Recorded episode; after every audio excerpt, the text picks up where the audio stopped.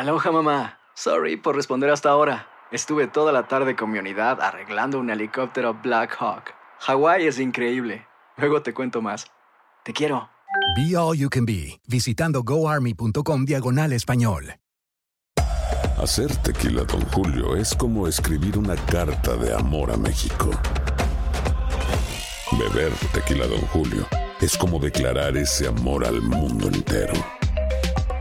Don Julio es el tequila de lujo original, hecho con la misma pasión que recorre las raíces de nuestro país. Porque si no es por amor, ¿para qué?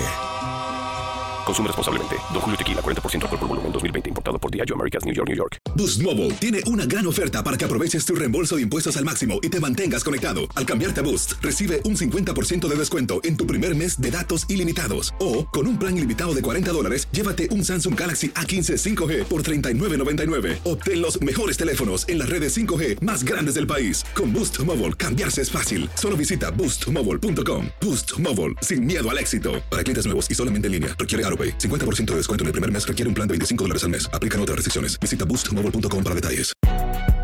Si no sabes que el Spicy McCrispy tiene Spicy Pepper Sauce en el pan de arriba y en el pan de abajo, ¿qué sabes tú de la vida? Para, pa, pa, pa. Escuchas los podcasts de Buenos Días América, compártelos y ayúdanos a informar a otros.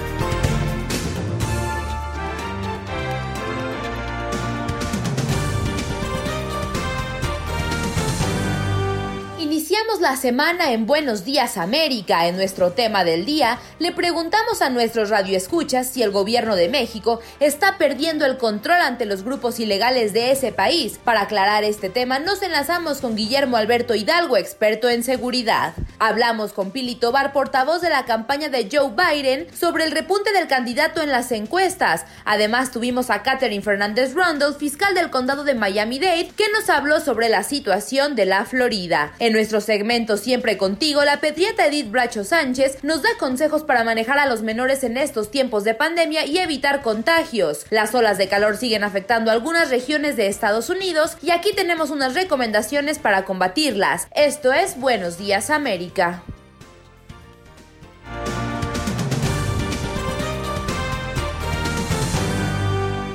Alex, 20 de julio del año 2020.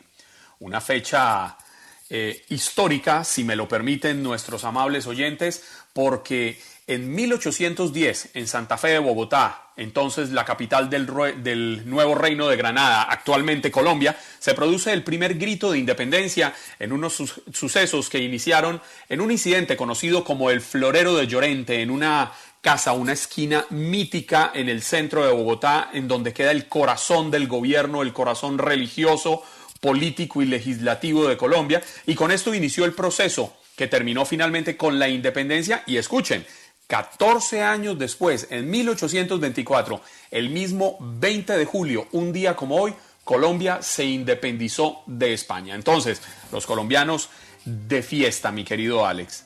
Allá están descansando en un día festivo, celebrando la independencia y nosotros aquí madrugando, trabajando, invitándolos a todos ustedes a que llamen a nuestra línea telefónica el 1833-867-2346. Lo repito, 1833-867-2346. Con un tema un poco complicado, pero que ha generado bastante polémica en las redes sociales, ¿no, Alex? Sí, un tema muy, pero muy polémico, un tema que se vive a lo largo y ancho de muchos países, pero en esta ocasión la preocupación incrementa. ¿Por qué? Porque ha salido a relucir un video en el cual eh, un grupo armado eh, que pertenece eh, a un narcotraficante se dice dispuesto a defender su causa hasta la muerte. Miramos el video que obviamente los hombres están fuertemente armados, miramos los autos que son blindados, incluso mucho más autos más sofisticados que los que puede contar el gobierno de cualquier país en Latinoamérica y obviamente México no es la excepción. ¿no? La pregunta del día, Juan Carlos, muy importante para todos y cada uno de ustedes que nos acompañan de costa a costa en los Estados Unidos. Eh, ¿Qué cree usted? ¿Está perdiendo el gobierno mexicano el control ante los grupos ilegales en su país y cuando nos referimos a grupos ilegales es grupos armados y grupos que se, eh, que, se dedican a lo ilícito en el territorio mexicano. Mismo situación que sabemos que pasa en varios países de Latinoamérica, pero en esta ocasión también nos estamos enfocando en México, donde realmente las autoridades han catalogado como preocupante el video que salió el fin de semana. Así es, Alex, y es que el video, usted lo vio, me imagino, porque rodó en redes sociales a lo largo de todo el fin de semana. Sí, sí, sí, yo, yo sí miré el video, eh, eh, se ven, repito, autos blindados, eh, autos de modelos recientes, y eran muchísimos, o sea, era realmente una armada, una fuerza armada, se le puede calificar de esta forma, no gubernamental, y eso eh, ha dado mucho, pero mucho de qué hablar. ¿Qué pueden hacer las autoridades? Repetimos, usamos México como un ejemplo de lo que está pasando, pero sabemos que esto pasa también en varios países latinoamericanos, pero eh, es difícil, ¿no? Para las autoridades gubernamentales, eh, no tengo entendido que se han pronunciado y esto obviamente eleva el nivel de preocupación en la ciudadanía. Bueno, la única, el único pronunciamiento del que yo me he enterado hasta el momento, y puedo estar equivocado, es el de Alfonso Durazo, el secretario de Seguridad y, y, Protección Ciudadana. Eh, él escribió, Alfonso Durazo escribió en sus redes sociales, eh, marcadas como arroba Alfonso Durazo, no hay grupo criminal alguno con capacidad para desafiar exitosamente a las fuerzas federales de seguridad y mucho menos a partir de ese evidente montaje. Yo no soy experto, Alex. No, no tengo cómo, cómo determinar si es un montaje o no lo que vemos en esta grabación que dura más o menos unos dos minutos. Pero lo cierto es que la forma en que estas camionetas, estas trocas, como le dirían los mexicanos a estos vehículos todoterreno, fueron adecuadas de una forma que generan terror los uniformes en los que, están portando estos hombres y que gritan vivas alucidas al mencho, eh, son uniformes de uso privativo de las Fuerzas Armadas, de las Fuerzas Militares, y el armamento que utilizan, Alex, es armamento pesado. Son fusiles de largo alcance, tienen incluso algunas ametralladoras de bastante poder, de grueso calibre, empotradas en las mismas camionetas que a primeras luces, así, con solo ver el video, parecerían estar blindadas. Fueron camionetas adecuadas con luces eh, como las que les ponen a las patrullas de policía y a lo, como les decía, durante todo el video gritan consignas, gritan vivas al mencho y hablan del cartel y tienen sus, sus, sus eh, chalecos antibalas, chalecos blindados también, marcados con eh, cartel Jalisco Nueva Generación, las siglas, la C de cartel, eh, la J de Jalisco, NG de Nueva Generación. Y obviamente esto debe tener preocupadas a las autoridades mexicanas porque efectivamente es un desafío al poder institucional, al poder de las fuerzas militares eh, mexicanas, que son las que tienen y deberían tener el control único sobre las armas y sobre todo el territorio nacional. Sin embargo, estos grupos armados ilegales, oxigenados, alimentados con el inmenso poder corruptor económico del narcotráfico, pues amenaza esa institucionalidad y hay que esperar que logran establecer las, las autoridades mexicanas, Alex. Eh, y usted menciona al secretario de Seguridad, no, me imagino, eh, Omar García eh, Harfuch, eso fue el que mencionó usted, ¿verdad? No, señor, yo le hablaba de Alfonso Durazo Montaño, funcionario ah, federal designado por el presidente Andrés Manuel López Obrador como responsable de la seguridad del país. Ah, porque recuerde también de que hace unas semanas atrás, como el, a finales del mes de junio, el secretario de Seguridad Ciudadana de la Ciudad de México, Omar García Harfuch, también fue blanco de eh, y víctima de un ataque eh, de fuerzas eh, armadas no gubernamentales, en donde al ver el video también el carro quedó simple y sencillamente con disparos en todos lados. para fortuna del secretario de Seguridad Ciudadana de la Ciudad de México, Omar García, pues el carro era blindado, pero sí, eh, que estos grupos armados estén organizándose de forma más fuerte y obviamente la ciudadanía se pregunta si de verdad la policía, si de verdad las autoridades estarán listas o dispuestas o incluso pueden presentar la misma cantidad de armas para poder enfrentarse a estas personas de los grupos armados no gubernamentales, específicamente que defienden una causa como lo es el narcotráfico. La pregunta del día, mi estimado Juan Carlos, ¿cree usted que el gobierno mexicano está perdiendo el control? entre los, los, grupos ilegales en su país. Puede opinar con nosotros en el 833-867-2346.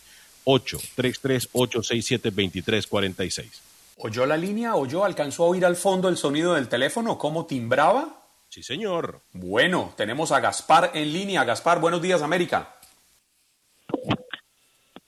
Buenos días, Juan Carlos. Buenos días, a, Alex. Buenos días. Buenos días. Les doy la bienvenida. Y los saludamos en coro. Les doy la bienvenida y yo sé que van a hacer un muy buen trabajo. Este, mm, Ah, yo no quiero hacerles el trabajo más difícil, les quiero ofrecer mi apoyo ah, durante esta semana, creo que va a ser una semana que Carolina no va a estar ahí. Saludar a todos los que los radioescuchas y les conmino a que los apoyen, a que sigamos teniendo un buen programa como el de esta hora. Mira, yo no les quiero cambiar el tema, ¿sí? Pero si me lo permiten, quisiera hablar de ya sabe quién.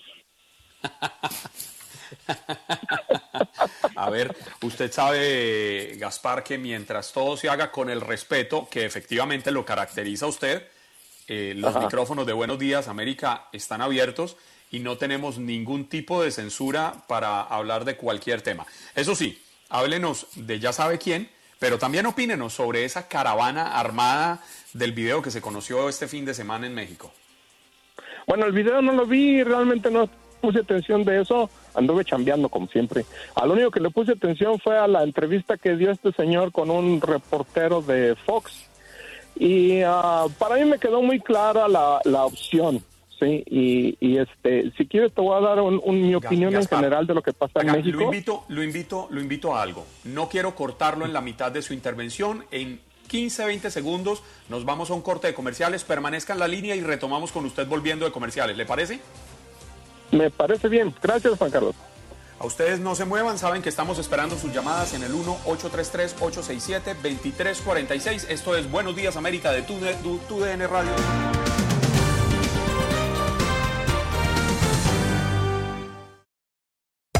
Hacer tequila, don Julio, es como escribir una carta de amor a México. Beber tequila, don Julio, es como declarar ese amor al mundo entero.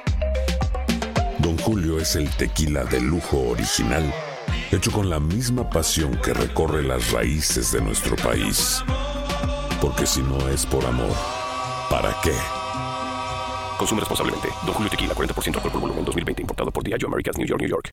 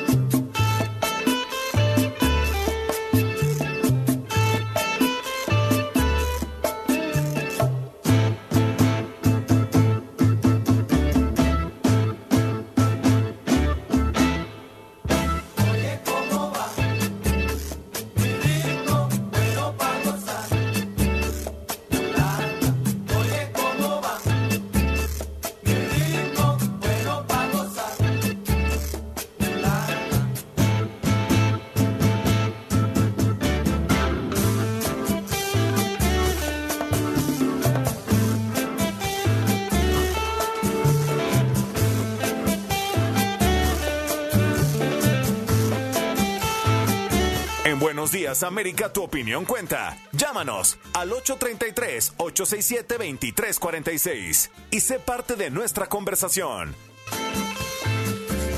6 y 41 minutos de la mañana en la costa este de los Estados Unidos, 3.41 minutos de la mañana en el Pacífico, 5.41 minutos de la mañana en el centro del país. Cuando Carlos Santana toca esa guitarra, suena magia, Alex Vanegas. Y es que hoy, hoy, un día como hoy, hace 73 años, nació este famoso guitarrista mexicano allá en Autlán de Navarro, en México. Qué maravilla escucharle esa magia con la que interpreta la guitarra, ¿no, Alex?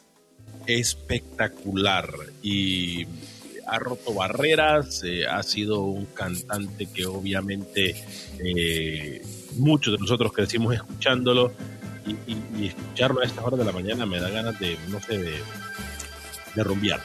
Oye, ¿cómo va? Sí, sí, sí. Sí, no. Eh, escúchelo, escúchelo. de los éxitos, ¿no? No, escúchelo, escúchelo. No, en este momento bailando ahí. Oiga, ¿y sabe también qué pasó un día como hoy? Cuénteme. Pero en 1969, el módulo lunar Eagle de la misión espacial Apolo 11 a las 8 y 17 minutos con 40 segundos, hora internacional, se posó en la Luna. Y cinco horas más tarde, es decir, mañana, cinco horas y media más tarde, mañana, en cuestión de unas horas, al cambiar el día, los astronautas Neil Armstrong y Buzz Aldrin serían los primeros hombres en la historia de la humanidad en pisar la superficie lunar. ¿Recuerda aquella frase famosísima, creo que era de Armstrong? Cuénteme. Un pequeño paso para el hombre, un gran salto para la humanidad la humanidad. Sí, señor. Es que eh, hay, hay, personas que fueron marcadas para hacer historia. Y ellos dos, innegablemente, lo lograron. Sí, señor. Un Tenemos... paso para el hombre y un gran paso para la humanidad. Así es. Tenemos más llamadas. Marcaron el 1833-867-2346 con respecto a ese video que se conoció en el cual se ve una caravana de hombres fuertemente armados, de vehículos blindados, de armas largas, lanzagranadas, fusiles. ¿Ustedes creen que el gobierno mexicano está perdiendo la guerra contra los grupos ilegales, contra los narcotraficantes? Marquen el 1833-867-2346. José, buenos días América. Sí, buenos días. en realidad el presidente de México eh, quizá tiene patriotismo, pero ha sido flojo, un presidente flojo. En realidad, eh, los presidentes, sí, a veces los presidentes, a veces quizá tienen que sacar la familia, ciertas cosas, porque no es fácil, pero se necesita presidentes eh, fuertes, como en Colombia, eh, los presidentes se pusieron fuertes y vea que Colombia es un país rico en minas. Yo soy dominicano. Fíjese, Colombia es un país rico en minas y, México es un país rico que tiene muchos eh, muchos minerales y petróleo y de todo. Y uno es un país rico con desigualdades como todos, pero un país rico, pero le hace falta presidente fuerte. Eh, eso, eso es así. Eh, muchas bendiciones para México, mucho respeto y para los demás países. Y le voy a decir a los demás, amen a todos los países porque en realidad uno se va uniendo, la familia de uno se va uniendo con personas de muchos países, por eso es que hay que siempre echarle bendiciones a los demás países. Muchas bendiciones, que tengan buen día, gracias. José, muchísimas gracias. Ustedes sigan marcando el 1833-867-2346 833-867-2346. Los micrófonos de Buenos Días América están abiertos sin censura para escuchar sus opiniones. Les recordamos a todos que la opinión de nuestros oyentes no representan la opinión ni de Buenos Días América, ni de TUDN Radio, ni de Univisión. Carlos, Buenos Días América. Ah, buenos días, señor. Buenos días. Mire, usted eh, puso un tema muy candente sobre la mesa y usted, con los oyentes que han llamado, ha recibido la respuesta. México ya perdió esa guerra. Y mire el señor que habló y se preocupó más hacia a otro tema, a una crítica que no es constructiva, y otro se dedicó al deporte. El problema es en nuestra cultura, en Latinoamérica, es destruir al que tiene. Y si hay un, un delincuente, mostrarle respeto y reverencia. Yo sé que no es la mayoría del, del pueblo hispano, Pero yo me acuerdo cuando era chico en mi país estaban las, las compañías americanas como la Rocher, la Pfizer, y, y, y allá la gente hacía grupo y saboteaba y los sindicatos y el comunismo. En aquellos años el comunismo estaba de moda y siempre el, el gringo malo, el gringo asesino, el gringo que te lo esclaviza. Entonces la cultura de nuestros países, yo soy de Sudamérica, pero no hay mucha diferencia con el resto. Miren México, es, es penoso. La- en México no son todos malos, porque hay una grande clase trabajadora, intelectuales, artistas, hay mucha gente por bien. Pero usted sabe que la grande mayoría hace reverencia a esa gente, como el campesino, como... Usted sabe, eh, esa gente, los narcotráficos, están apoyados por una parte de la población. Y, el pobre gobierno no puede hacer mucho, porque si él va y se mete a combatir, primera cosa, el pueblo no lo respalda en su totalidad. Y segunda cosa, ellos ponen su vida en peligro. Entonces van a decir, ¿para qué me voy a meter si a mí nadie me apoya? Es una pena Sí. porque después venimos acá y si hay una persona que quiere hacer una cosa buena por la economía, por el país, no hacemos otra cosa que criticarlo. En vez de escucharlo, observarlo, aprender por qué se volvió tan millonario ese señor. O sea, copiar de la gente de bien, no de, la- de los delincuentes. Pero nada, que sigan así con su programa. Yo me da pena muchas veces que tengo que atacar mi gente, pero eh, yo vengo de un país que Latinoamérica no, no sale adelante. Latinoamérica va a ser siempre igual, tercer mundista, porque nosotros mismos nos disparamos en el pie. Que tengan buenos días y muchas gracias. Carlos, muchas gracias por su llamada. Filiberto está en línea. Buenos días, América. Sí, espero se encuentren bien. Mira el tema que tienen ustedes ahorita sobre ah, el cáncer que es México para el mundo.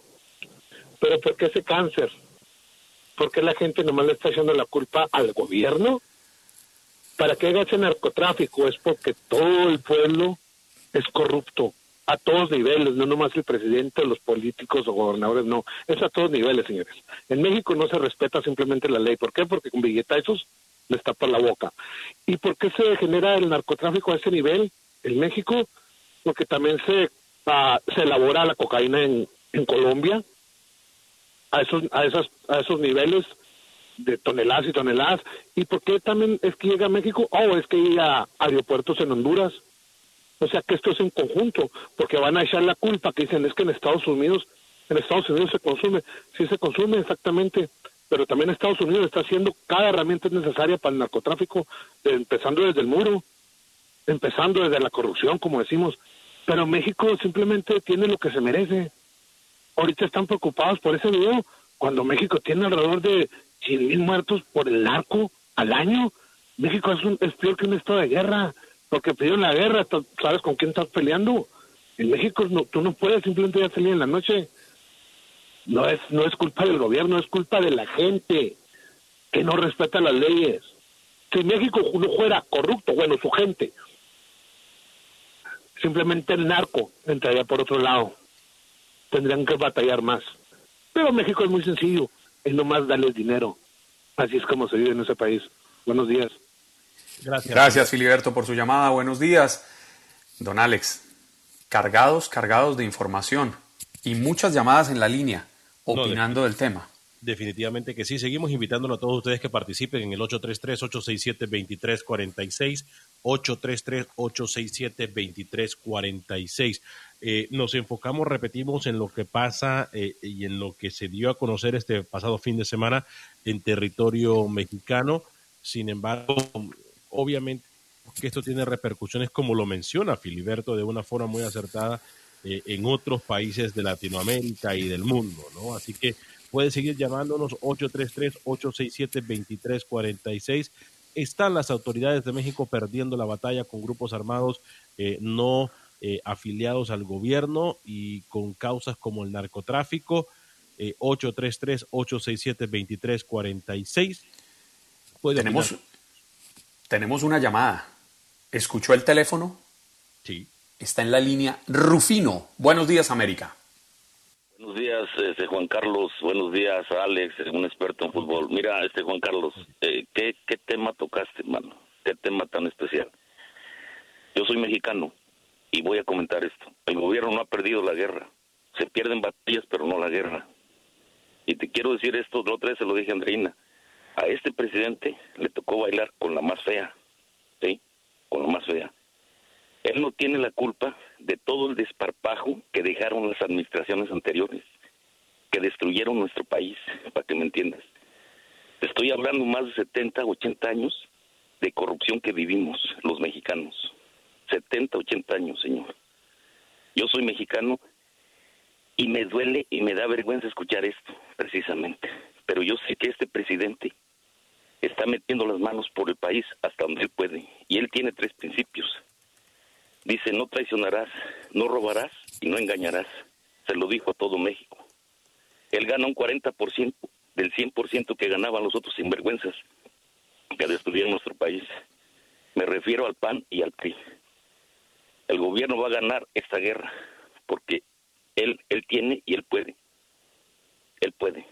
Él es licenciado y él puede. Y él ha ayudado a mucha gente en México. Ha llegado a lugares donde los otros sinvergüenzas ni siquiera conocían. Por si no lo saben, Alex este, y, y Juan Carlos. Me da gusto saludarlos a ti, Alex, a tu este programa que tienes de las 12, Andreina y a todos. Gracias, Juan Carlos. Cuídense, señores. Gracias. Gracias, Rufino. Y lo que dice Rufino es cierto, Alex, a cuidarnos. Eh, y bueno, sabe por, a, a cuidarnos, tenemos que cuidarnos. Ese es el llamado a, a todos, ¿no? A sabe por qué, ¿no? por lo de COVID. Pero por supuesto, le tengo las cifras actualizadas. Cuénteme. Y no son nada alentadoras. Según el Centro de Recursos de Coronavirus de la Universidad Johns Hopkins, estamos cerca de completar los 15 millones de contagios en todo el mundo. Exactamente hay 14 millones 508 mil 892 personas contagiadas, Alex. Y en todo el planeta, desde que se desató esta pandemia, a finales del año pasado, a finales del año 2019, han fallecido 606.206 personas. Pero si nos venimos a Estados Unidos, encontramos que en este país, una cuarta parte de los enfermos del mundo están en Estados Unidos. 3.773.260 personas contagiadas en Estados Unidos y han muerto 140.534 personas. Es decir, casi una cuarta parte también de los muertos en el mundo están en Estados Unidos. Y vemos cómo diversos estados empiezan a tomar la delantera, lamentablemente en una situación que nos afecta a todos.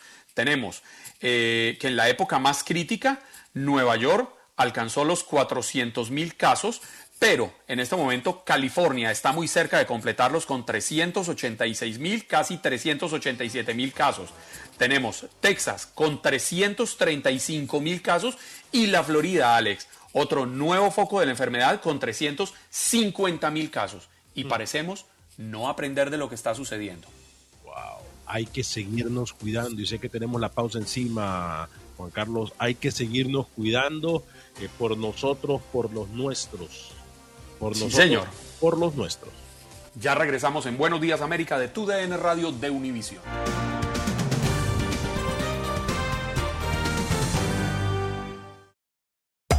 Hacer tequila, Don Julio, es como escribir una carta de amor a México. Beber tequila, Don Julio, es como declarar ese amor al mundo entero. Don Julio es el tequila de lujo original, hecho con la misma pasión que recorre las raíces de nuestro país. Porque si no es por amor, ¿para qué? Consume responsablemente. Don Julio Tequila, 40% alcohol por volumen, 2020. Importado por Diageo Americas, New York, New York.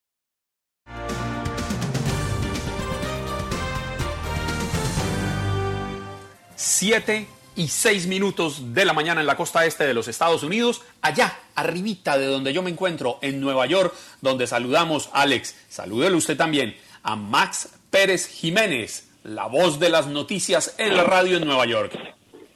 Hola, ¿qué tal, Juan Carlos? Alex, ¿cómo están? Eh, buenos días desde Nueva York, qué placer. Oiga, no, qué placer el de nosotros. Bueno, no es, Definitivamente es nuestro. Nueva York amanece hoy con, bueno, desde ayer debemos de decir, con una ola de calor que eh, nos parecemos tanto a la Florida que solamente nos falta la humedad. y les debo de decir que en el día de hoy y mañana se estará sintiendo tanto la humedad en la ciudad de Nueva York que las temperaturas máximas estarán por los 97 y con el factor de humedad se estará sintiendo cerca de los 110. ¿Qué les parece, hermano? Eh? No, es que yo, yo estuve viendo la temperatura hace un momento, eh, Alex y Max, y mientras aquí en Miami estamos en 27 a esta hora, 7 y 7 minutos de la mañana, en Nueva York ya están en 28 29 grados, ¿no? Eh, perdón, en 28 29 grados centígrados. En Fahrenheit, ¿cuántos tiene usted en este momento, Max? 84 grados a esta hora de la mañana, ya amaneció la temperatura. Eh, ha ido subiendo paulatinamente, amaneció en 81 y ya está en 84. Va como espuma. Se parece tanto a, amarillo allá en Texas, ¿verdad, Alex? Sí, cómo no, Max. fíjate que eh, eh, algo, algo, que les comento algo muy personal. La semana pasada fue una semana muy calurosa en la ciudad de Houston y eh, pues tocó mudanza esta semana y, y óigame, qué horrible yo sentía muchas veces que, que, me literalmente me desmayaba porque el calor era impresionante y el cargar objetos pesados, etcétera. Obviamente, eh, para la gente que trabaja, Max, eh, afuera en intemperie, hay que tener mucho, pero mucha precaución, estar hidratado y esto lo, lo recomiendan las autoridades de salud también, ¿no? Sí, por supuesto, por supuesto. Bueno, pues voy a aprovechar y voy a a felicitar, a saludar a Juan Carlos y a todos los colombianos que, y decirle que Colombia es mucho más que mujeres lindas en el día de su independencia. Felicidades. Muchísimas gracias. Como no, hoy Nueva York amanece entrando a la fase 4. Eh, igual que parte de Nueva York, es la cuarta etapa para Nueva York, el gobernador Andrew Cuomo. Sin embargo, algunas actividades interiores eh, clave no se retomarán como medida de precaución. La Gran Manzana, que hace cuatro meses se convirtió en epicentro de la pandemia de COVID-19, en Estados Unidos reabrió hoy eh, la etapa número cuatro, con limitaciones naturalmente. Hay cautelas. Recuerden que Nueva York fue el epicentro de esta pandemia y para el día de hoy, pues, se dice que se celebrará la apertura del Highland el Line, o sea, el barco que le da la vuelta a Nueva York, que ustedes conocen también por el, por el River East y West, eh, la Estatua de la Libertad, que ustedes conocen muy bien, y jardines botánicos, naturalmente, y el zoológico del Bronx. Así que, enhorabuena. Sí. No, quería, quería cambiarle de tema, si, si usted me lo permite, porque hay, hay una situación totalmente lamentable repudiable y es el asesinato del hijo de la jueza Esther Salas en, New Jersey, que fue este joven de 20 años baleado en la entrada de, su residencia, ¿no? En North Brunswick. Y, y, las noticias conmocionadas por este doloroso hecho allá en la zona triestatal. Sí, Juan Carlos, hoy amanecimos con esta información de que ayer domingo en North Brunswick, en New Jersey, un hombre armado eh, se dio a la fuga eh, y la policía está detrás de él. Lo lamentable de todo esto es que el jovencito, el menor, murió y en, condiciones críticas se encuentra eh, Matt que es el esposo de, la jueza Esther Salas. Y esto como que sigue extendiendo la ola de violencia que estamos viviendo en este momento en esta zona. Preocupante definitivamente para cada uno de nosotros, los que habitamos esta zona de los Estados Unidos. Y otra cosa también, Juan Carlos y Alex, que pasó este fin de semana comenzando el viernes, fue el tercer atentado al mensaje de Black Lives Matter en la Quinta Avenida. Un, un hombre, no, una, una persona de color atentó otra vez eh, con vandalizar este letrero que se ha hecho para naturalmente resaltar el Black Lives Matter, o sea, que la vida negra importa. Eh, yo, yo no me explico qué está pasando y, creo que todo esto se debe a la pugna que ha habido entre la alcaldía de la ciudad de Nueva York y el departamento de policía de la ciudad de Nueva York. Hay muchas personas que dicen que sigue habiendo dejadez en el comportamiento de los oficiales de la policía aquí en la ciudad de Nueva York. Y esto es hmm. preocupante. Max, otra de las preguntas que tengo o comentarios, el doctor Fauci eh, se, eh, se, refirió al área de Nueva York y lo puso para todo el país eh, de la forma que habían manejado esto de la pandemia. Pero también no se puede negar que tanto como cosas positivas, eh, se han dicho cosas negativas de las autoridades de salud porque dicen que no somos médicos. ¿Hay algún informe eh, al respecto? Bueno, eh, se, ha, estado diciendo esto en todos los estados de Estados Unidos. Sin embargo, en, en acogemos el comentario de, de Anthony Fauci porque no hay dudas. Alex, el comportamiento de las autoridades, alas del gobernador Andrew Cuomo y del mismo alcalde Bill de Blasio para con la pandemia fue extraordinario. La reacción de Andrew Cuomo lo ha puesto en la palestra como el, el gobernador número uno de la nación. O sea que eh, yo creo que en venga este comentario, porque definitivamente, aunque perdimos muchísimas vidas, el comportamiento para frenar esta pandemia fue extraordinario. Y yo quiero no abundar mucho en estos comentarios que se han estado escuchando eh, en la misma Florida de que de, eh, los centros médicos están apurándose en dar eh, positivo los resultados porque esto que lo otro. Yo, yo prefiero no abundar mucho en esto porque hasta que no tengamos la noticia concreta es mejor uno no decir nada de esto. Pero en cuanto al comentario de Anthony Faxi, enhorabuena. Lo aceptamos porque yo creo que sí, que el Estado de Nueva York se comportó de forma extraordinaria para con esta pandemia. El comportamiento de Andrew Cuomo fue excepcional y se ha tomado de ejemplo en, toda la nación, Alex. Claro. Max, muchísimas gracias por este nuevo contacto, por esta participación diaria suya en Buenos Días América y seguimos mañana nuevamente, ¿no? Cómo no, un abrazo y antes de irme, Juan Carlos, quería, quería decirle a Alex, Alex, tuvimos béisbol este fin de semana, doble uh. partido entre los Mex y los Yankees. Sí, señor, sí, señor. para que, no, para que nos envidies. Qué lindo, ¿no? Qué lindo, ¿no? Sí, señor. Así que un placer y mañana nos hablamos. Fuerte abrazo, Max. Un fuerte abrazo. Qué, qué, qué excelente, Max.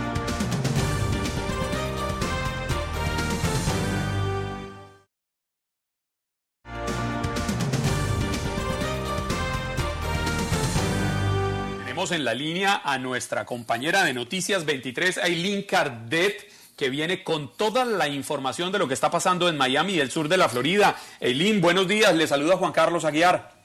Juan Carlos, muchas felicidades en el Día de la Independencia de Colombia, ¿eh? para todos los que nos están escuchando colombianos. Hoy hay que Muchísimas gracias. Muchísimas gracias. Sí, señora, estamos de plácemes en Colombia. Sí, claro que sí. Lo que está difícil es la situación por acá en Estados Unidos y en la Florida. Juan Carlos, te cuento que se conoció que al menos 49 hospitales de nuestro estado ya no hay camas disponibles en las unidades de cuidados intensivos. Esto lo está reportando la Agencia de Administración de Atención Médica del Estado.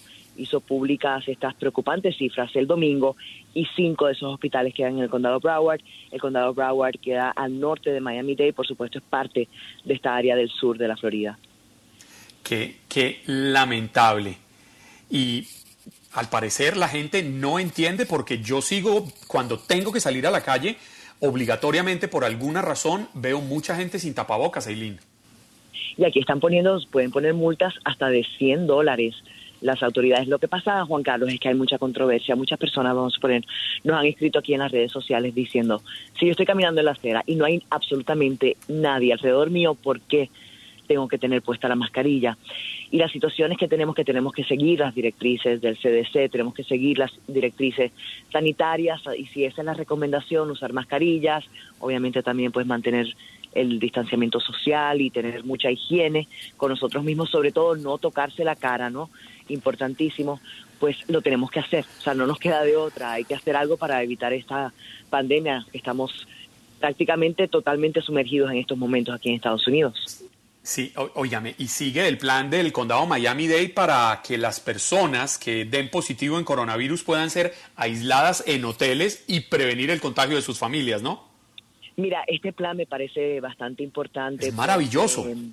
sí, claro que sí. El condado va a estar eh, proveyendo un cuarto en un hotel, o sea, en cualquier hotel aquí, para las personas que o estén positivas y no quieran que el resto de su familia se contagie, o personas que también estén muy expuestas a alguien enfermo en su familia. Tienen que llamar un teléfono. Yo sé que tu audiencia es a nivel nacional, pero para las personas que viven aquí en Miami-Dade lo voy a decir por teléfono si no te molesta. No, por favor, es importantísimo. Importantísimo. El 305-614-1716. Ellos operan de 8 de la mañana hasta las 5 de la tarde, los 7 días a la semana. Así que me, me parece esto un buen plan del condado Miami-Dade. Eileen Cardet, muchísimas gracias como cada mañana por acompañarnos y esperamos molestarla mañana 21 de julio una vez más. ¿Le parece? No, no me molestan nunca. Estás haciendo un excelente trabajo, como siempre. Un abrazo. Un abrazo. Un abrazo gigante, mi querido Alex, y se nos acabó el tiempo. Esta segunda hora se fue rapidísimo.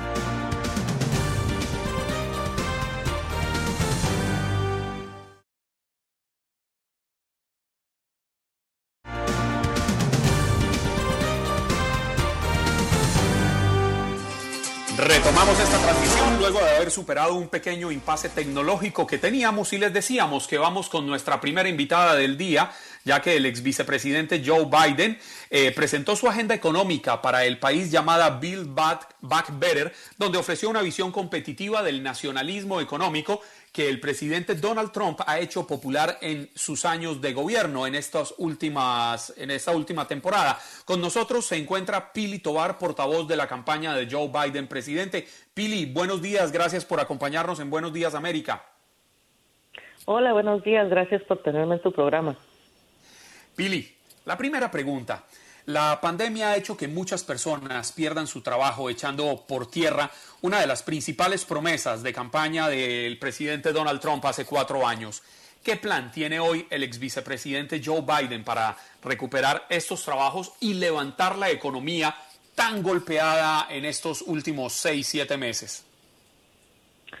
Sí, tienes toda la razón. Eh, la recesión de Donald Trump realmente está devastando a la familia latina y la situación del COVID y nuestra economía van mano a mano.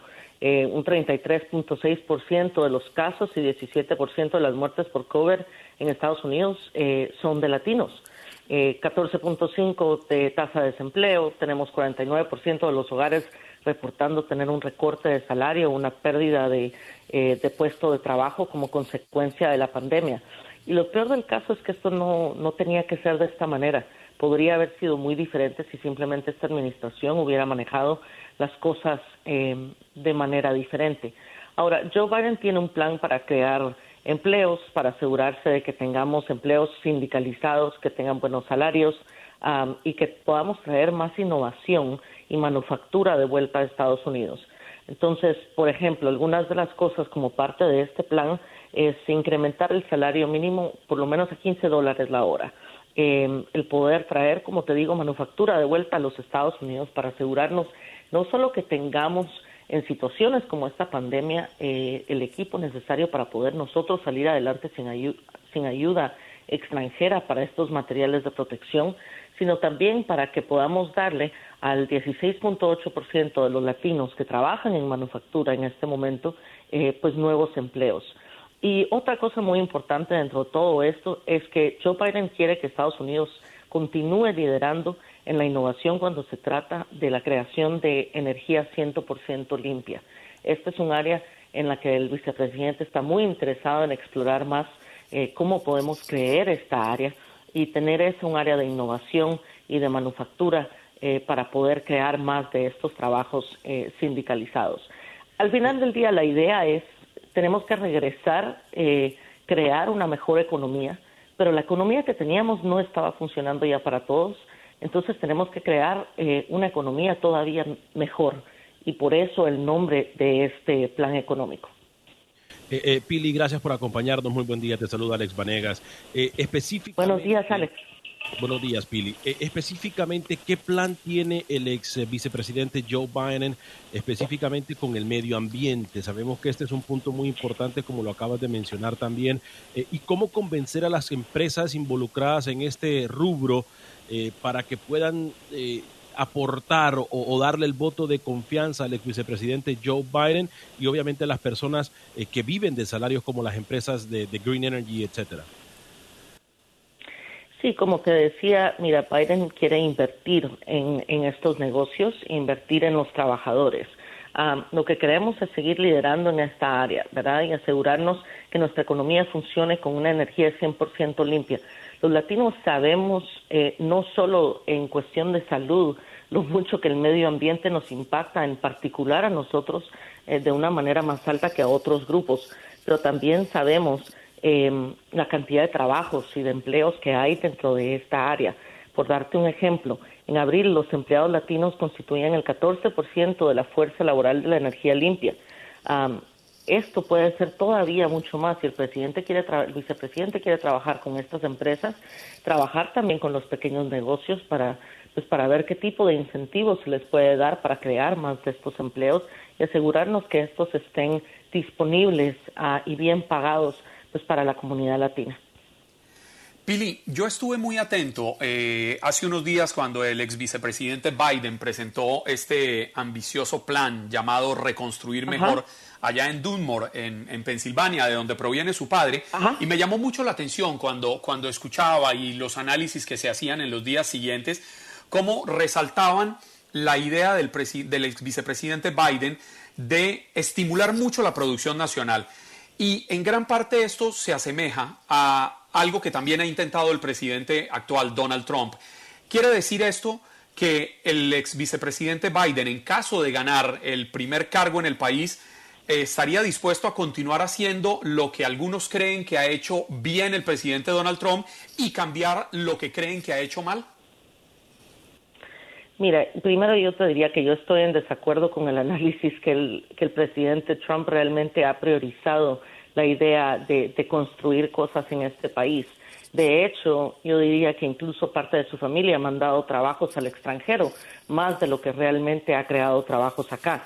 El plan de Joe Biden es desde el primer día poder enfocarse en crecer nuestra economía y, como te digo, regresarnos, pero reconstruir de una manera mejor y realmente poner énfasis en la idea de que estemos creando materiales y cosas eh, como, como país, eh, como nación, que traigamos estos trabajos de manufactura de vuelta en lugar de estarlos mandando a otro país.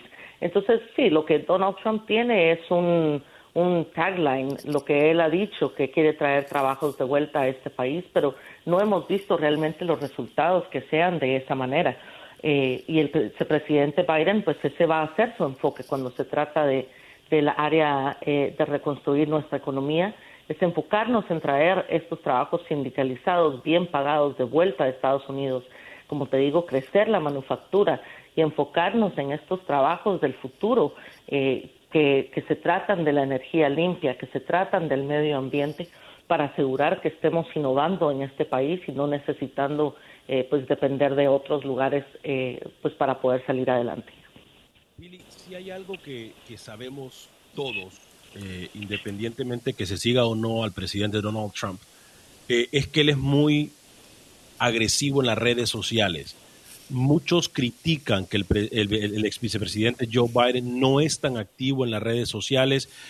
tú desde adentro de la campaña, ¿cómo ves este comentario y qué le respondes a los que dicen que las redes sociales pueden ser uno de los puntos débiles eh, del ex vicepresidente Joe Biden. Mira, Joe Biden usa las redes sociales y, las usa para comunicarse con el pueblo estadounidense. La diferencia es que Joe Biden no está buscando dividirnos, ni está buscando conseguir que, que eh, la gente se enoje más los unos con los otros, ni, ni buscar más división, ni más odio. Al contrario, una de las, de las cosas más importantes sobre Joe Biden, que es una característica de él como líder y como, como hombre, como ser humano, es el hecho de que él es una persona de fe, que es una persona, un hombre de familia. Entonces Joe Biden usa las redes sociales, pero las usa de una manera diferente, no para crear más división y más odio, que es lo que este presidente ha hecho, sino al contrario, para unirnos, para hacerle el caso a los estadounidenses, a la comunidad latina, a todos de por qué él es la persona que merece estar en la presidencia y que puede ser el tipo de líder que nos va a sacar de esta crisis económica, de esta pandemia y que puede realmente unir al país eh, de vuelta, donde podamos tener conversaciones lógicas y no estar eh, simplemente apuntando dedos y echándonos la culpa los unos a los otros sobre las cosas que están pasando. Pili, hay muchísimas personas que eh, critican fuertemente al presidente Donald Trump porque en los últimos años ha atacado la inmigración, eh, basó su campaña en construir un muro fronterizo.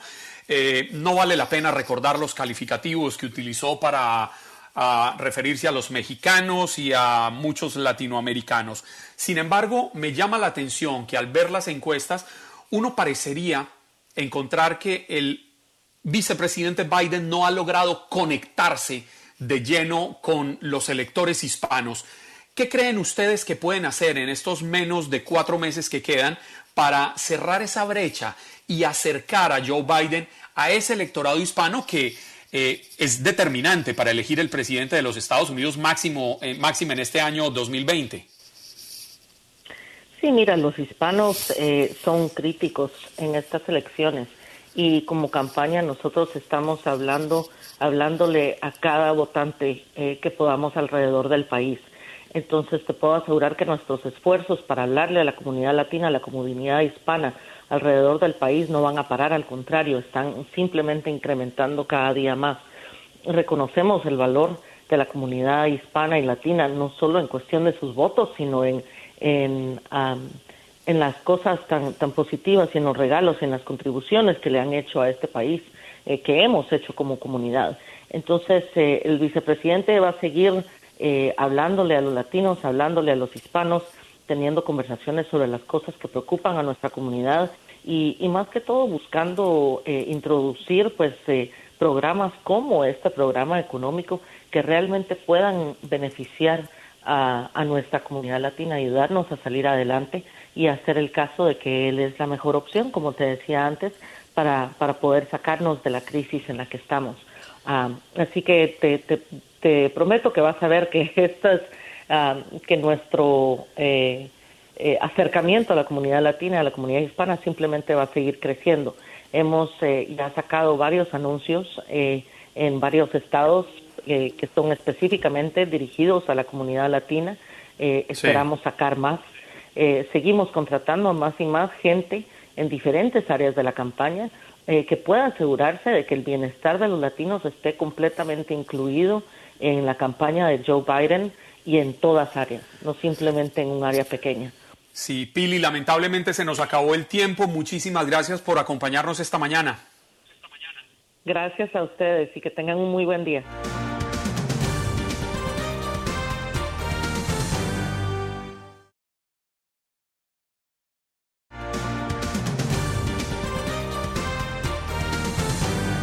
Así es, mi estimado Alex. Eh, no sé por qué, no sé, hemos tenido unos problemas técnicos hoy, pero estos se solucionan rápidamente y no sé por qué no entré justo a las y 22, 8 y 22 minutos cuando debía entrar exactamente. Pero como usted lo dijo, tenemos ya en la línea a Catherine Fernández Rundle, fiscal del condado Miami-Dade en la Florida, quien es conocida por su alto sentido de apego a las leyes y con, quienes, con quien vamos a hablar un poco de sus planes, de la situación que hay en la Florida y, por qué no, de su vida. Fiscal Fernández, buenos días, bienvenida a Buenos Días América de TUDN Radio de Univisión. Bueno, buenos días a y Juan Carlos y a todos los radio oyentes. ¿Todos están bien? ¿Están, están seguros y todo? Todos, ah, todos estamos bien, fiscal Fernández. ¿Usted cómo se encuentra eh, cuando estamos viviendo aquí en la Florida una situación lamentable? Más de 300 mil personas contagiadas de coronavirus. sí, y, es, es, es, muy triste y lamentablemente para nosotros en el sistema de la Corte hemos tenido que cambiar totalmente, transformar totalmente cómo hacemos la justicia y cómo procesar los casos. porque nosotros procesemos más o menos como 25 mil eh, felonías cada año y, y, como 25 mil, eh, eh, crímenes de menores también y como 3 mil de los jóvenes. Entonces, ¿qué hicimos es todos los eh, las personas que tienen que venir con mission critical, tienen que estar allí en la oficina, pero todos los otros están trabajando remota y virtual de sus casas y hemos tenido bastante, eh, ¿cómo se dice? eh, preparación por otra crisis que ha ocurrido en nuestra comunidad en los años pasados. Entonces, este equipo que trabaja en la fiscalía es el mejor equipo en todo el mundo, de verdad, porque ellos usaban tecnológicos, cosas que no hemos eh, eh, pensado que podemos usar en la corte. Y hemos dado muchos latas y cámaras a las cortes, a la cárcel, para que no tenían que traer todos los, los eh, eh inmates a, la corte. Y bueno, entonces la, mensaje más importante es estamos eh, casi abierta, diferente, una forma completa, completamente diferente de antes, pero estamos ahí sirviendo al público. ¿Hello? Eh, fiscal, eh, es importante decirlo. En este momento eh, todos tenemos momentos de cambios. ¿Qué ha sido lo más difícil para usted como fiscal en estos tiempos de pandemia? Y obviamente sabemos que llevar el orden o, llevar al mando una ciudad, usted con su gran cargo, es importante. ¿Cuál ha sido el trabajo más difícil para usted como fiscal? Bueno, eh, yo, que, yo creo que es, era mantener el orden, porque hemos trabajado muy duro estos últimos años para reducir y hemos reducido el crimen a, en 30 años. Y entonces, como la policía estaba muy ocupada en todas partes con los manifestantes y todo ese cosa, el curfew, ¿cómo se dice? El, eh, saqueo todo lo que estaba pasando, nosotros teníamos que mantener cómo vamos a procesar estos casos en el sistema y al mismo tiempo reducir el, riesgo que nuestros empleados y nuestros eh, la familia de nuestros empleados, cómo protegerlos para que ellos no se infecten con el coronavirus. Entonces hemos trabajado mucho en eso y si puedo, yo quiero decir también sobre los, los manifestantes. Y bueno, eh, mi, mi oficina tenía que analizar todos esos informes y cuando hay un arresto, ¿verdad? Pero todo el mundo tiene el derecho a protestar de manera pacífica o pacífico. Eh, y si el arresto tomar una legal, una protesta pero era de un acto que no era violento y no era por saqueo. Y entonces ya no es un arresto por, sino es un arresto ilegal. Entonces, hemos desentime estos casos, pero al mismo tiempo habían otros que fueron allá para cosas violentos. Años, eh, la derecha bajo la constitución de manifestar, pero lo hicieron con violencia.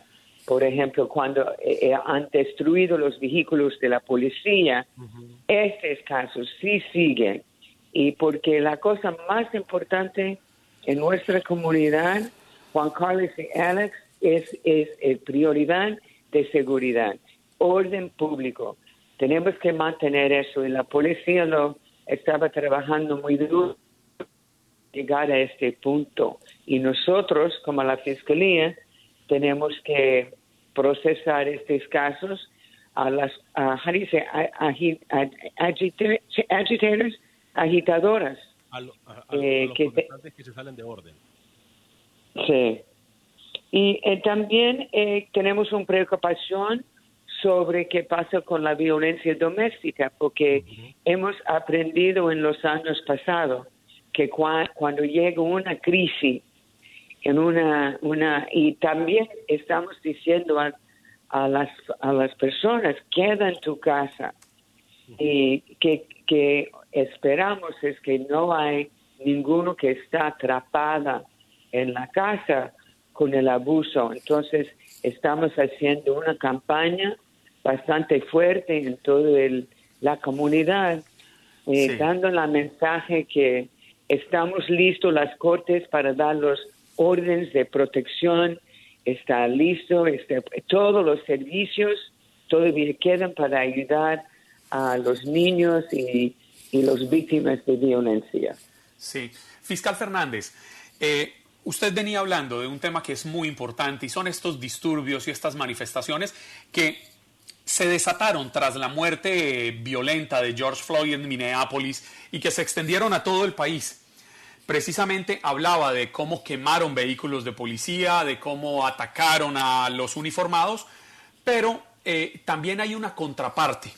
Y usted lleva ya unos años en este cargo prestándole un servicio a la comunidad y a lo largo del tiempo pues es fácil también tener eh, quienes critiquen la labor. Sus críticos han asegurado que desde su despacho ha faltado mano fuerte para investigar y judicializar a los policías que han eh, sido violentos. ¿Qué responderle a estas personas?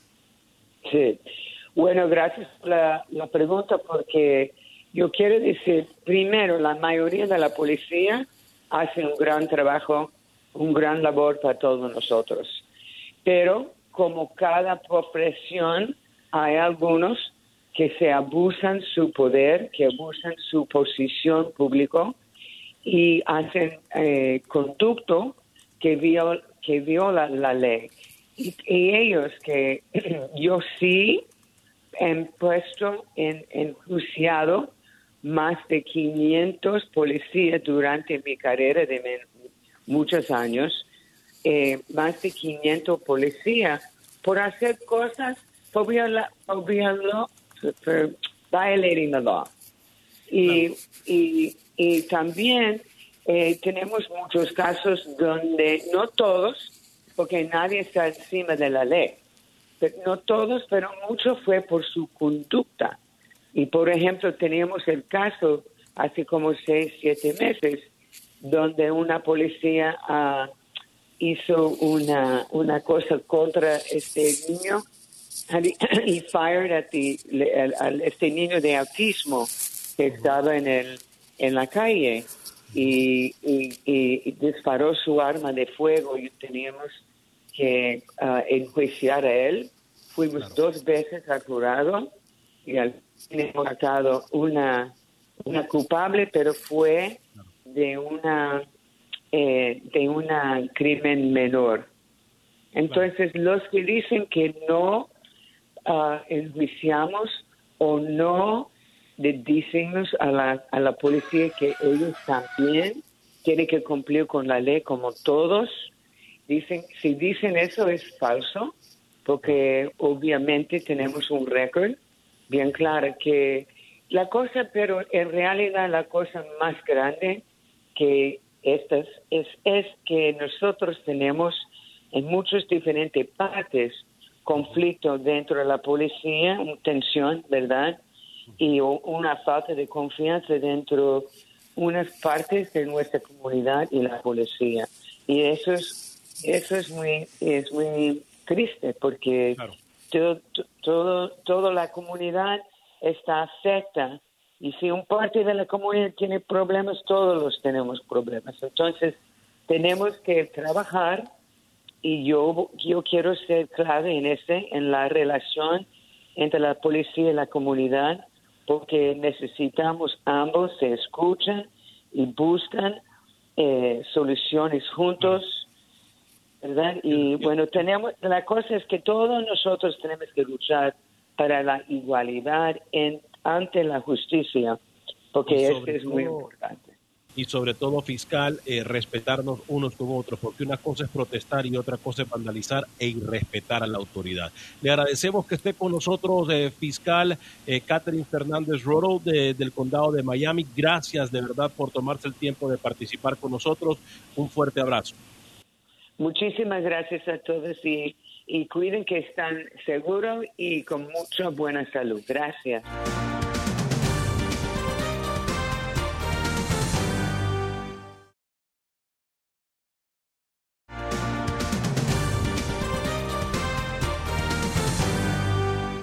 Es que tenemos ya lista a nuestra siguiente invitada, Alex. Una pregunta y un tema bastante álgido por estos días, cuando ya estamos en plenas vacaciones de verano y se aproxima en cuestión de unas semanas el regreso de los menores a clase. Y es ¿cuál es el mejor manejo para los niños en esta época de pandemia, los riesgos, los contagios? Tenemos con nosotros a la doctora pediatra Edith Bracho Sánchez, directora de telemedicina pediatra. Doctora Edith, bienvenida una vez más a Buenos Días América, a su casa. Mil gracias, un placer estar con ustedes como siempre. Doctora, ¿es verdad que los niños tienen menos probabilidades de contraer el virus? Le pregunto esto porque a mí me llama la atención que es algo que hemos venido oyendo, pero también venimos escuchando de más niños contagiados. Sí, bueno, les cuento que los pediatras hemos estado viendo tres cosas, ¿no? La primera cosa es qué tan altas son las probabilidades de que los niños se contagien. Una vez contagiados, es la segunda cosa que estamos mirando, es qué tan grave es la enfermedad del coronavirus en los niños. Y la tercera parte de lo que estamos monitoreando es qué tanto lo transmiten. Entonces, cuando hablamos de contagiarse, los niños sí parecen, parecen, digo porque hasta ahora hemos tenido los niños en una burbujita, todos en la casa, ¿no? Pero parecen tener menos riesgo de contagiarse que los adultos una vez que se contagian, que contraen el coronavirus, ¿verdad? Que Dios no lo quiera, pero pasa, los niños no se enferman tan grave como los adultos. Y por último, parece que los niños menores de 10 años no lo, no lo eh, transmiten tanto como los adultos, pero ya mayores de 10 años acaba de salir un estudio este fin de semana diciendo que sí lo pueden transmitir tanto como los adultos. Eh, doctora, eh, una de las preguntas que nos hacemos todos es el uso de las mascarillas, nos lavamos bien las manos y constantemente. ¿Qué más se puede hacer para proteger a nuestros hijos, a los pequeñines de la casa y a todo el resto de la familia? Sí, yo creo que lo más importante en estos momentos de decir es no se confíen yo creo que la gente se está cansando de esto de la mascarilla, de esto de lavarse las manos, de esto de mantener la distancia. Y poco a poco estoy viendo que hay gente que invita a la gente a una fiestecita en la casa, que invitan a una parrilla, a un asado, a un sancocho, como le digan ustedes en su país. Pero estoy viendo que la gente se está cansando y no nos podemos confiar, porque es que en esas reuniones, en ese, bueno, no, yo te conozco a ti, déjame quitarme la máscara. O yo te conozco a ti, vengo de tu casa, no me voy a lavar las manos. Ahí es que estamos perdiendo esta batalla y está propagándose este virus. Doctora, ¿y qué pudiéramos hacer para mejorar la salud de nuestros hijos en esta época de pandemia? Darle quizás algunos suplementos nutricionales, darles vitaminas, cómo alimentarlos en estas vacaciones para mantenerlos bien protegidos. Sí, esa, esa necesidad de proteger a los niños, ¿no? Bueno, les cuento que yo lo que digo en mi oficina, en mi clínica, en mi práctica es no hay pastilla alguna, multivitamina alguna, eh, medicamento alguno que ayude a los niños tanto como comer sano. O sea, los niños absorben nutrientes y suben las defensas cuando comen vegetales, cuando duermen bien y cuando hacen ejercicios. Si ustedes han hecho esas tres cosas y le están dando a los niños vegetales verdes, frutas, ese tipo de cosas, y después quieren darle una, una vitamina, por mí no hay ningún problema. Pero si no han hecho esas cosas, no hay vitamina que les vaya a solucionar esto ni les vaya a subir la defensa a los niños. Eh, doctora, en resumidas cuentas, usted como experta y como persona que a diario está en el campo de batalla mirando y, luchando contra el COVID-19, eh, ¿estamos listos? La pregunta que nos hacemos los padres para enviar a nuestros hijos a la escuela, ¿usted qué recomienda, doctora? Una pregunta bastante, bastante difícil y bastante grande esa. Pues te voy a ser muy honesta, no estamos listos. Pero yo sí creo que como, como comunidad, como país, nuestra meta debe ser controlar este bendito coronavirus para que los niños logren volver a la escuela, tener su estructura, poder estudiar, ver a sus amiguitos, por su salud emocional, por su salud física, ellos lo necesitan. Y nosotros como adultos tenemos que trabajar duro para lograr que este coronavirus pues ya lo controlemos y deje de regarse tanto en nuestras comunidades. Y una vez que lo hagamos, sí se va a poder que los niños vuelvan a ir a las escuelas, pero en estos momentos no, no estamos listos. Es que, doctora, como usted lo dice, es, es, una discusión que se está repitiendo en los hogares en Estados Unidos y creo que en el mundo entero enviar o no enviar a nuestros hijos a la escuela. Precisamente ayer en la tarde yo hablaba eso con mi esposa, porque ya de la escuela nos llega un formulario para llenar para que tomemos una decisión. A la final decidimos decantarnos por enviarlo a la escuela una vez se reincorporen. Creemos que las autoridades tienen la responsabilidad suficiente para evaluar y decir, miren, no, llegado el momento, no, no los enviamos o, o, van a tomar unas medidas precisas. ¿Cómo enseñar a nuestros chiquitos, doctora, a que tienen que tener esas medidas de distanciamiento social, usar el, tapabocas, lavarse las manos, cuando, cuando son niños precisamente? Sí, sabes que muy importante esa pregunta. La semana pasada hablaba con un colega pediatra y lo que estamos tratando de decirle a los padres y a los niños es, mira, si aprendiste a ponerte un pantalón, si aprendiste a ponerte una camisa, también te puedes aprender a poner una mascarilla, ¿verdad?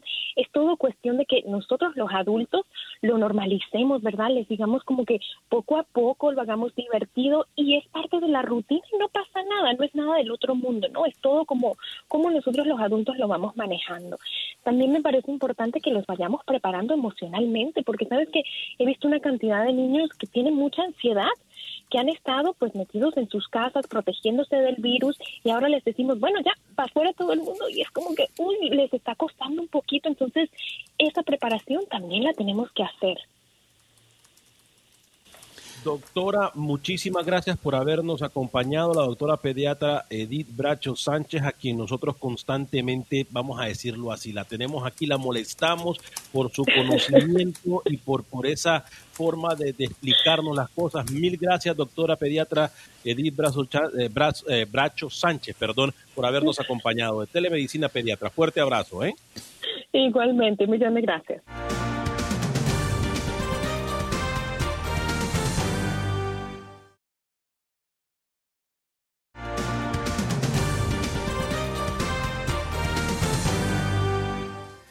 Alex, y estamos en la mitad del verano. Una fuerte ola de calor está golpeando ya a gran parte de los estados en Estados Unidos y por esta razón es que tenemos a nuestras siguientes y a nuestra siguiente invitada. Algunas ciudades de Estados Unidos, como le decía, están bajo advertencia de calor excesivo y las autoridades de salud recomiendan que se les brinde especial atención a los niños a las personas de la tercera edad y aquellos quienes presentan problemas de salud delicados. Con nosotros está Grace Meinhofer, vocera de la Cruz Roja Americana. Grace, buenos días. Espero no haber eh, atropellado mucho su apellido. Ah, no, muy bien, muy bien. Gracias por tenerme en el día de hoy en el programa. Lo hiciste muy bien. Por el contrario, gracias a usted por acompañarnos en Buenos Días América. Grace, la primera pregunta, ¿qué tan peligrosa es esta ola de calor, eh, cuando vemos que las temperaturas suben y suben, en muchos lados lo hacen sin piedad, especialmente para las personas más vulnerables. Es bien importante porque como cualquier otro desastre, eh, es importante prepararse.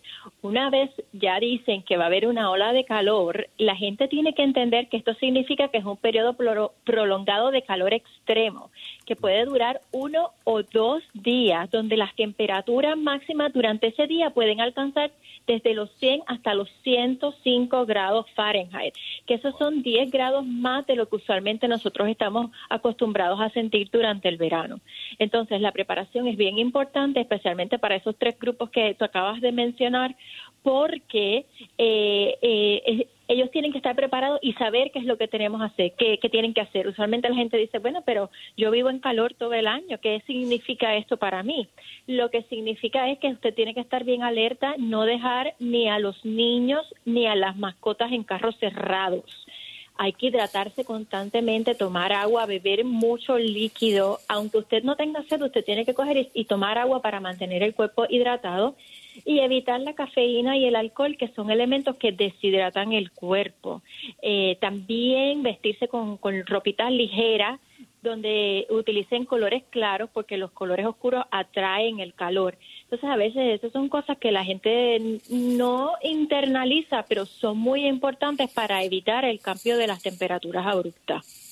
Eh, Grace, usted menciona muy bien, y gracias por acompañarnos, eh, usted menciona muy bien eh, el calor, la sensación térmica cuando estamos hablando de 100 grados Fahrenheit, la sensación térmica puede llegar a ser 110, 111 grados Fahrenheit.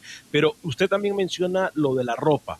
A lo de la ropa tenemos que agregarle ahora la máscara.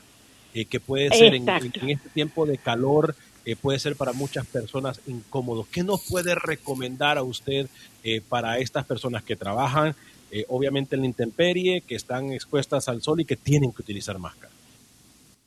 Pero lo más importante es que ellos determinen en qué área ellos trabajan y o están en la casa y cuál es el lugar más seguro y más fresco en esa área en la cual ellos se, se encuentran. Si es necesario que tengan que tomar algunos breaks y, y parar la actividad que están haciendo pues lo deben hacer.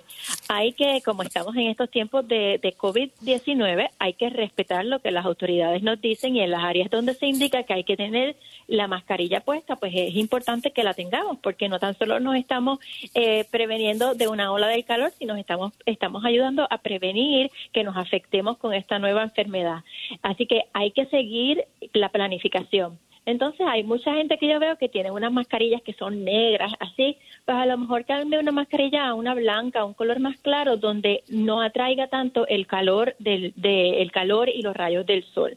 Entonces, el, pueden visitar la página de la Cruz Roja Americana .org, nosotros tenemos una sección completa que se llama Oleadas de Calor y ahí le damos todos los consejos que la gente puede seguir durante este tiempo. Y para aquellas personas que no tienen acceso a, la página de internet, pues pueden bajar la aplicación de emergencia de la Cruz Roja en los teléfonos y ahí también tenemos la información para los hispanos, hispanos eh, que son latinos y queremos tener la aplicación en español, es bien importante que vayan primero al área de configuración del teléfono para que lo tengan en español y puedan leer todos estos consejos en español. No, Grace, y sobre todo, al menos en el caso ahora de los hombres, que nos toca afeitarnos a diario, no sé si le pasa a Alex, pero es que con esa mascarilla, con ese cubrebocas, y uno sin afeitarse, el calor se vuelve brutal pues no se afeiten, quédense con el pelo así hasta que pase la hora del calor y así no tienen ese problema. No, pero no le digo que es que con uno sin afeitarse y con el tapabocas encima no se aguanta el calor en la, en la, en la cara. Óigame, Grace, ahorita cuando los aires acondicionados tienen que hacer mayor esfuerzo para mantener regulada la temperatura en nuestras casas, en los negocios, en las empresas, pues se vienen los problemas, muchas veces se dañan precisamente de ese trabajo, de ese esfuerzo adicional que hacen. En caso de que a uno se le dañe el aire acondicionado en la casa, ¿qué recomiendan ustedes para combatir esa ola de calor mientras lo pueden arreglar? Bueno, eh, para personas que tengan problemas con el aire acondicionado o que no tengan aire acondicionado en el, en el hogar, pues es importante que puedan saber algunos, algunos sitios como algunas escuelas, como las bibliotecas, cines, centros comerciales, algún restaurante que esté cerca de su casa que le permita acceder adentro y tenga aire acondicionado. Dentro del plan de acción, usted debe saber a dónde puedo ir en caso de que mi aire acondicionado o que yo no tenga aire acondicionado eh, y evitar unos cambios de temperatura extremas, ¿no? Porque a veces estamos en un calor extremo y entramos de momento en un aire acondicionado que está bien, bien frío. Tenga mucha precaución cuando hace eso y viceversa. Si está en un área que es de mucho calor y usted no tiene aire acondicionado, trate de entrar a un área donde el, nivel de la temperatura sea menor y que su cuerpo se acople eh, sin que le cause ningún tipo de enfermedad y, aquellas personas que toman medicamentos, es bien importante eh, también que determinen y hablen con su médico cuáles son los medicamentos que están tomando y si alguno de esos medicamentos le puede afectar en caso que haya una, un cambio extremo de calor. Si usted recién nos acompaña, está con nosotros Grace Mainhofer, vocera de la Cruz Roja Americana. Grace, eh, ya vamos a dejarla ir, se lo prometemos, pero ¿cuál es el error más común que las personas cometen durante las olas de calor y cómo evitarlo? Es no escuchar a las autoridades. A veces cuando vivimos en áreas de calor y estamos acostumbrados al calor y dicen, las autoridades dicen, ay, es una, viene una ola de calor, lo ignoramos porque creemos que sabemos. Entonces lo más importante es que usted determine si dicen va a haber una ola de calor en su área, significa que usted tiene que tomar unas medidas especiales, tiene que escuchar eh, a las noticias y todo lo que vayan a decir al respecto. Si sube más de 100, 105 o 100 grados, es muy importante que siga las medidas de precaución y siempre pueden visitar cruzrojaamericana.org o llamar al 1-800 Red Cross para más información. Grace, muchísimas gracias por acompañarnos en Buenos Días América. Tenga un buen día. Ustedes también, gracias.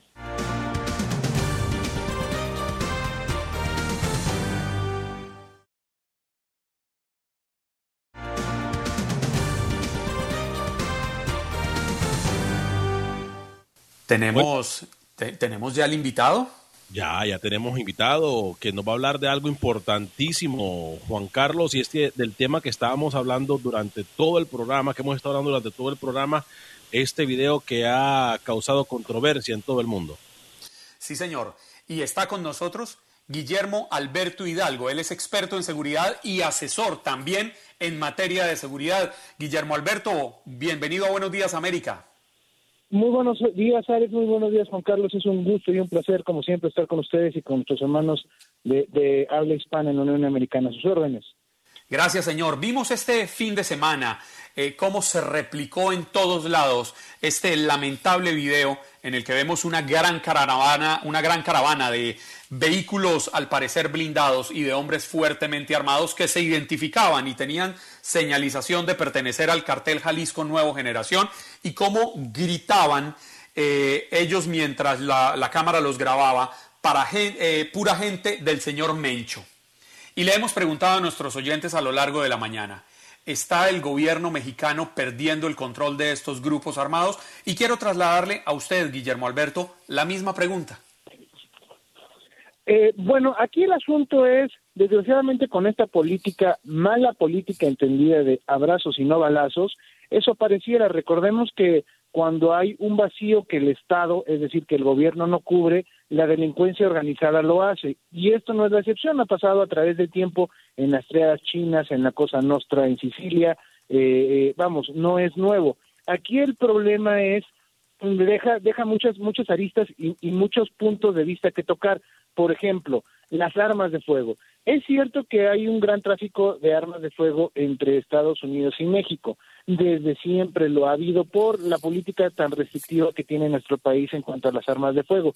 Sin embargo, desde eh, media, desde principios de la década pasada, en Jalisco se han, eh, a través del tiempo, se han incautado, se han asegurado más o menos entre 8 y 10 talleres de fabricación de armas de fuego. Es decir, estos cárteles ya tienen la tecnología no necesariamente para subsistir únicamente de las armas que llegan de Estados Unidos, sino para producir las propias.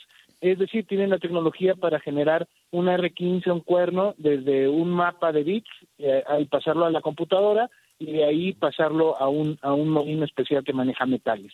¿No? Esa es una. Otra, esta cuestión del coronavirus ha dejado muchas personas desempleadas, tanto de sectores como del ejército que estaban en, industria militar, como personas que se dedicaban a la industria del blindaje. Es por eso que nosotros vemos vehículos con características muy parecidas a los vehículos que, que, que, que, que son- que se venden de forma comercial. Eh, bueno, esto habla de personas que tienen expertise en, en, en manejar metales y en, y en, en soldarlos. Y por último, es cierto que se ven fuertemente armados, pero también muchos de ellos, como se paran y como se mueven, eh, demuestran que no tienen mucha mucho expertise en cuanto al manejo de armas de fuego. Sin embargo, no dejemos no dejemos de largo uno la capacidad de fuego, es decir, un policía, un servidor público tiene dos cargadores, eh, dos magazines y, y su, y su arma de fuego. Estas personas tienen mucho, mucha capacidad para tener ese tipo de armamento. Y dos, bajo el influjo de las drogas pueden cometer muchas tonterías y puede haber muchas arma- muchas víctimas colaterales. Eso es lo preocupante. Tenemos un, un ejército y policías, sí es cierto que falta mucha mucha capacitación, pero sí se tiene la capacidad para enfrentar estos grupos, siempre y cuando exista la voluntad no política, sino la voluntad de aguantar el golpe que políticamente se puede dar. Pero si queremos quedar bien con los políticos y con la gente, en lugar de gobernar, pues esto, esto se va a salir de control como, como está pasando. Guillermo, tenemos eh, muy poco tiempo, obviamente, pero eh, en resumida cuenta, eh, de acuerdo a tu expertise, eh, ¿qué tan contraproducente puede ser la flexibilidad, flexibilidad que pueden presentar los gobiernos, específicamente de México, con un eh, grupo armado eh, que puede enviar el mensaje equivocado y activar otros grupos armados y eso pudiese ser un caos total en un país? Eh, bueno, para ser para ser muy concretos, eh, por, por esta cuestión de narcoterrorismo, que es lo que estamos viendo, eh, estamos eh, viendo cosas que espantan a la gente, ese es la- uno de los fundamentos de- del terrorismo en cualquiera de sus formas, eh, puede generar incluso una guerra civil si no se controla. Es por eso que tenemos que eh, entender que la política federal está, está errónea. Aquí no es cuestión de balazos, de abrazos y no balazos, aquí es de hacer respetar la ley. Entonces, eso, eso es muy complicado. Y si se permite que se empiecen a aliar los grupos delincuenciales, eh, pues más rápido se saldrá de control. Guillermo Alberto, Guillermo Alberto, en 10 segunditos, Nemesio Oseguera Cervantes, alias El Mencho, ¿realmente es un hombre muy peligroso? Sí, ah, pero eh, el Estado puede más.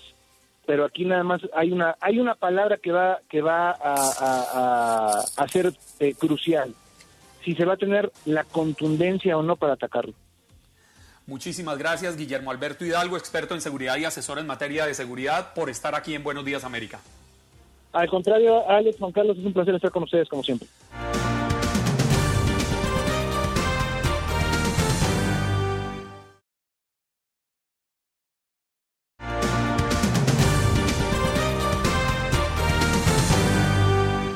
Contarle, Alex, un programa bastante nutrido, un programa con mucha información, un, progr- un programa en el que contamos con la participación desde Nueva York con Max Pérez Jiménez trayéndonos toda la información de la Gran Manzana y tuvimos a Eileen Cardet desde el sur de la Florida. También tuvimos a Albert Martínez, quien recibió unos premios hace poco contándonos cuáles eran los principales pronósticos del tiempo en todo el país hablando sobre el plan económico del candidato presidencial Joe Biden, el candidato demócrata, estuvo con nosotros la portavoz de su campaña, Pili Tobar.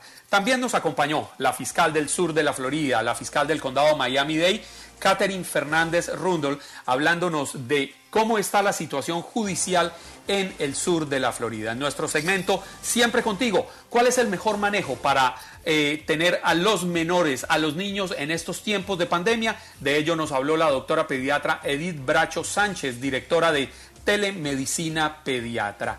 Y nos acompañó también un tema muy importante en esta época de verano, Grace Meinhofer, vocera de la Cruz Roja Americana, y sus recomendaciones para combatir la ola de calor.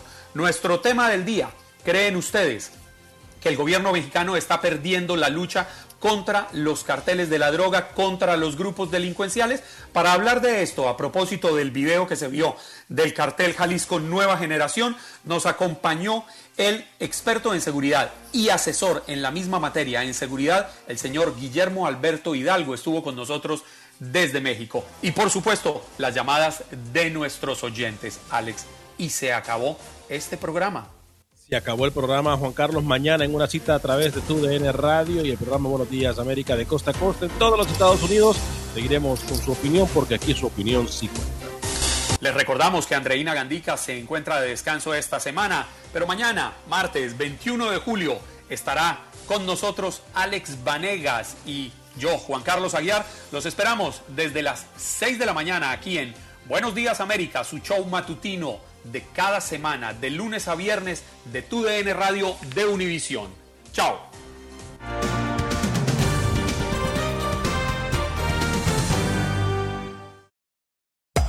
Hacer tequila, Don Julio, es como escribir una carta de amor a México. Beber tequila, Don Julio, es como declarar ese amor al mundo entero. Don Julio es el tequila de lujo original, hecho con la misma pasión que recorre las raíces de nuestro país. Porque si no es por amor, ¿para qué? Consume responsablemente. Don Julio Tequila, 40% alcohol por volumen, 2020. Importado por Diageo Americas, New York, New York.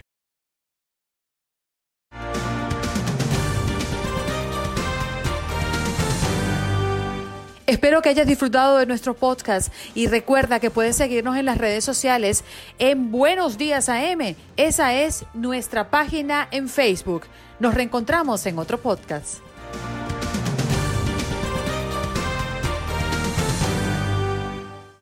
Aloha mamá. Sorry por responder hasta ahora. Estuve toda la tarde con mi unidad arreglando un helicóptero Black Hawk. Hawái es increíble. Luego te cuento más. Te quiero. Be All You Can Be, visitando goarmy.com diagonal español. Si no sabes que el Spicy McCrispy tiene Spicy Pepper Sauce en el pan de arriba y en el pan de abajo, ¿qué sabes tú de la vida? Para, pa, pa, pa. ¿Quieres regalar más que flores este Día de las Madres? The Home Depot te da una idea. Pasa más tiempo con mamá plantando flores coloridas, con macetas y tierra de primera calidad para realzar su jardín. Así sentirá que es su día todos los días.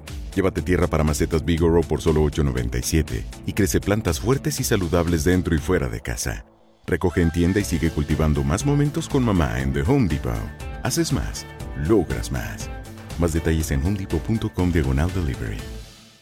Boost Mobile tiene una gran oferta para que aproveches tu reembolso de impuestos al máximo y te mantengas conectado. Al cambiarte a Boost, recibe un 50% de descuento en tu primer mes de datos ilimitados. O, con un plan ilimitado de 40 dólares, llévate un Samsung Galaxy A15 5G por $39.99. Obtén los mejores teléfonos en las redes 5G más grandes del país. Con Boost Mobile, cambiarse es fácil. Solo visita boostmobile.com. Boost Mobile, sin miedo al éxito. Para clientes nuevos y solamente en línea, requiere AroPay. 50% de descuento en el primer mes requiere un plan de 25 dólares al mes. Aplican otras restricciones. Visita boostmobile.com para detalles.